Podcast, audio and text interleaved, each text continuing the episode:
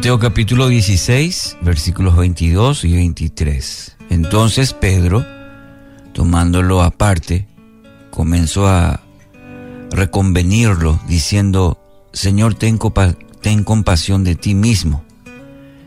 En ninguna manera esto te acontezca. Pero él, volviéndose, dijo a Pedro, Quítate de delante de mí, Satanás.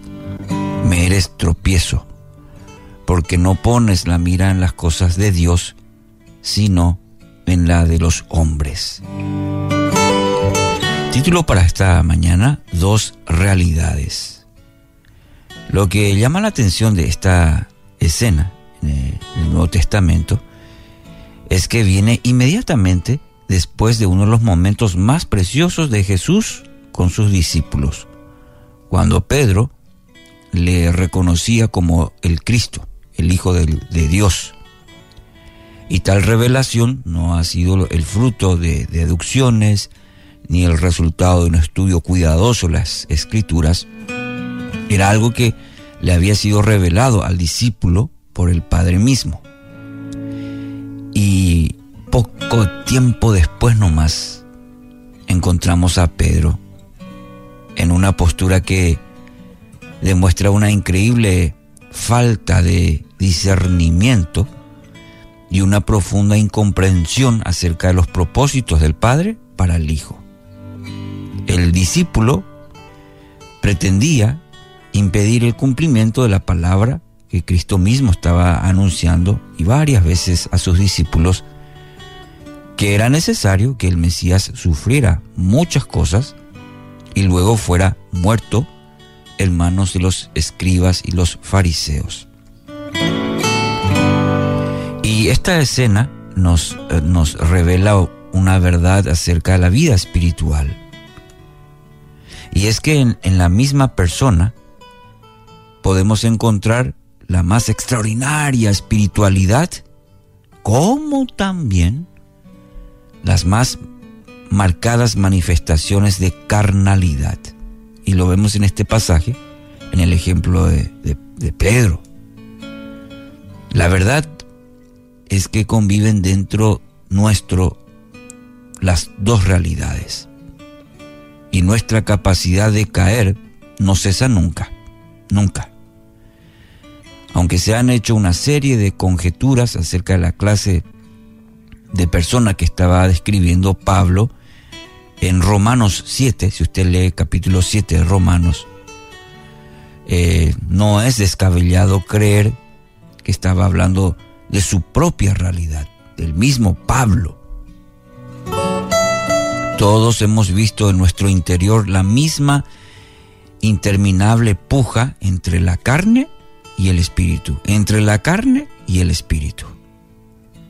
Y ahí quiero citar Romanos 7, 19 al 21. No hago el bien que quiero, sino el mal que no quiero, eso hago. Y si hago lo que no quiero, ya no lo hago yo, sino el pecado que está en mí, dice el apóstol Pablo. Y de esta observación quedan dos reflexiones muy importantes, mi querido oyente. En primer lugar, Nunca se confíe de que está libre de caer. Nunca se confíe de que, está libre de caer, de que todos, y de caer en forma estrepitosa. Entonces debe cultivar siempre una actitud sabia hacia los potenciales problemas que pueden llevarle a tropezar, manteniendo en tal sentido la guardia contra las manifestaciones de la carne. De velar siempre, estar en guardia, constantemente. Pero el principio de, esto que estamos compartiendo este día es de que no debemos confiarnos demasiado, de que nunca nos va a pasar.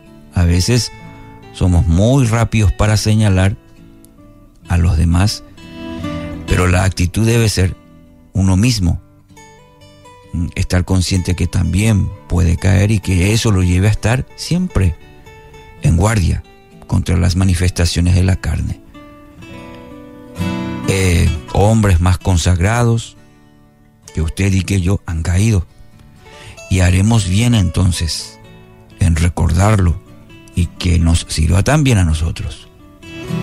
En segundo lugar,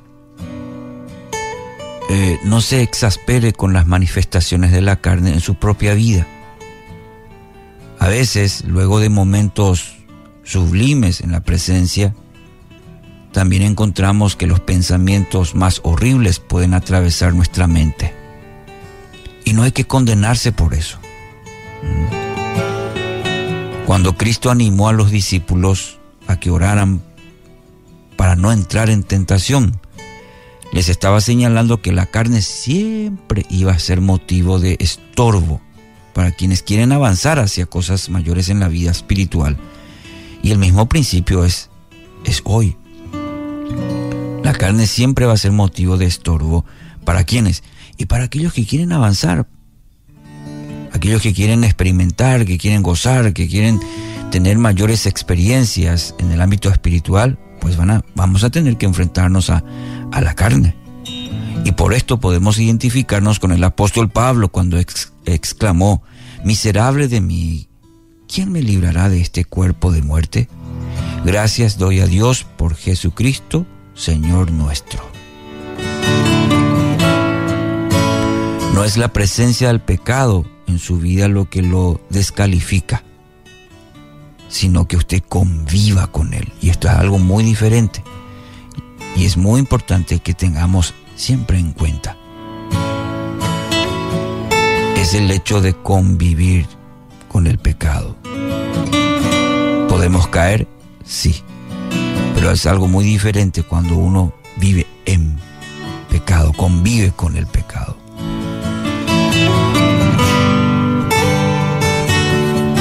Padre Dios, gracias por este nuevo día, gracias por tu bondad, gracias porque podemos aprender principios a nuestra vida a través de tu palabra. Y este episodio de tu Hijo Jesús, enseñándonos, Señora, siempre esa lucha de la carnalidad.